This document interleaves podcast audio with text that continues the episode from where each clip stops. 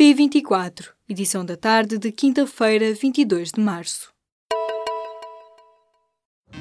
Apresentamos a nova gama de veículos híbridos plug-in.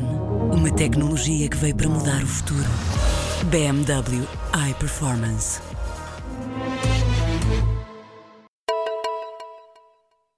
O antigo secretário de Estado da Administração Interna, Jorge Gomes, criticou nesta quinta-feira o relatório da Comissão Técnica Independente aos Incêndios de outubro. O atual deputado alega que a Comissão não fez o contraditório e apontou ainda a existência de dados falsos sobre os meios de combate disponíveis. Jorge Gomes demitiu-se do governo na sequência dos incêndios de outubro. Em conferência de imprensa nesta quinta-feira, o antigo secretário de Estado afirma que nada do que aconteceu foi por falta de meios, mas sim porque não havia forma de conter a dimensão dos fogos. E acusa ainda o tenente-coronel Albino Tavares, que em outubro atuava como comandante operacional, de transmitir informações falsas à Comissão Técnica Independente. O impasse mantém-se na Catalunha. A investidura do deputado Jordi Turul, membro do partido do antigo líder catalão, Carles Puigdemont, foi inviabilizada com a abstenção do partido CUP, que conta com apenas quatro deputados no Parlamento Regional. A região autónoma espanhola continua assim sem líder de governo. Turul foi escolhido pelos dois maiores partidos independentistas catalães, a Esquerda Republicana e a Coligação Parlamentar Juntos pela Catalunha.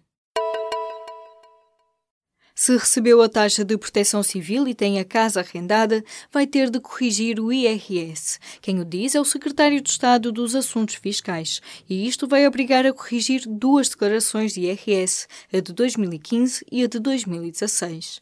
A informação chegou nesta quinta-feira à Associação Lisbonense de Proprietários. A taxa de proteção civil foi considerada inconstitucional e está a ser devolvida a milhares de proprietários. Muitos destes deduziram esse valor nas declarações de IRS IRS relativas a 2015 e 2016, que agora têm que ser corrigidas. O número de casos confirmados de sarampo no surto que afeta Portugal subiu para 66, de acordo com a Direção-Geral da Saúde.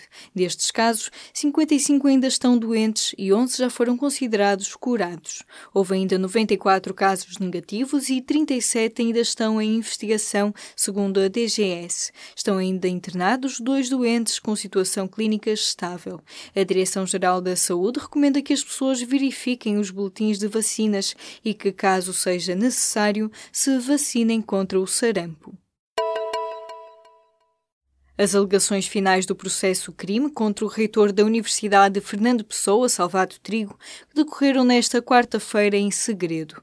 O Ministério Público pretendia pedir a condenação do reitor acusado de um crime de infidelidade, mas como o julgamento decorre à porta fechada, não se sabe se isso efetivamente aconteceu. Salvado Trigo é suspeito de ter desviado 3 milhões de euros da Universidade Fernando Pessoa para benefício próprio.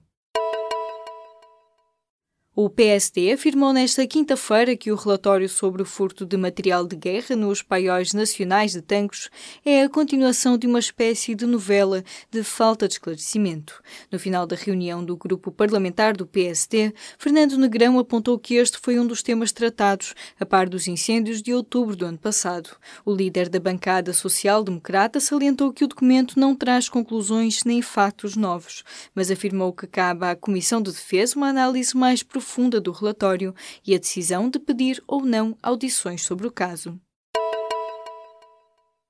À entrada da sua primeira reunião do Partido Popular Europeu nesta quinta-feira, Rui Rio não quis anunciar o nome do cabeça de lista do PSD às eleições europeias de maio de 2019, mas deixou uma pista. O novo presidente do PSD diz que não haverá mudanças radicais porque é um reformista e não um revolucionário. A entrada da cimeira do Partido Popular Europeu, com o eurodeputado Paulo Rangel ao seu lado, Rui Rio lamentou também a desproporção brutal da polémica que levou à admissão de Feliciano Barreiras Duarte. Um grupo de associações ciganas entrega nesta quinta-feira 100 queixas à Comissão contra a Discriminação Racial por mensagens de ódio na internet. Só em dois dias, estas associações recolheram cerca de uma centena de comentários em páginas individuais e páginas de jornais. A maior parte das mensagens remete para o tornado que no início do mês de março deixou desabrigadas cerca de 100 pessoas em Faro. O órgão especializado no combate à discriminação pode agora aplicar contra ordenações ou, nos casos em que estiver em causa um crime, remeter as queixas para o Ministério Público. Os enfermeiros estão em greve nesta quinta e sexta-feira, uma paralisação que deve afetar fundamentalmente as cirurgias programadas, as consultas externas e os centros de saúde. O Sindicato dos Enfermeiros Portugueses espera uma forte adesão nos dois dias de paralisação nacional.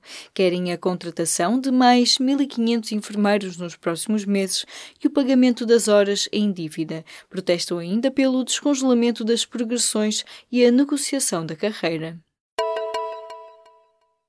Num mundo cada vez mais árido, a água vai perdendo terreno. A cidade do Cabo, na África do Sul, já é a primeira metrópole mundial em risco de ficar sem água. Com os níveis de consumo atuais a aumentar e com os efeitos das alterações climáticas a agravarem-se, a situação de escassez de água só tende a piorar. A complicar o acesso à água por todo o mundo está a seca severa e o stress hídrico. Descubra onde é que estes problemas se vão sentir nas próximas décadas na infografia que preparamos em público.pt.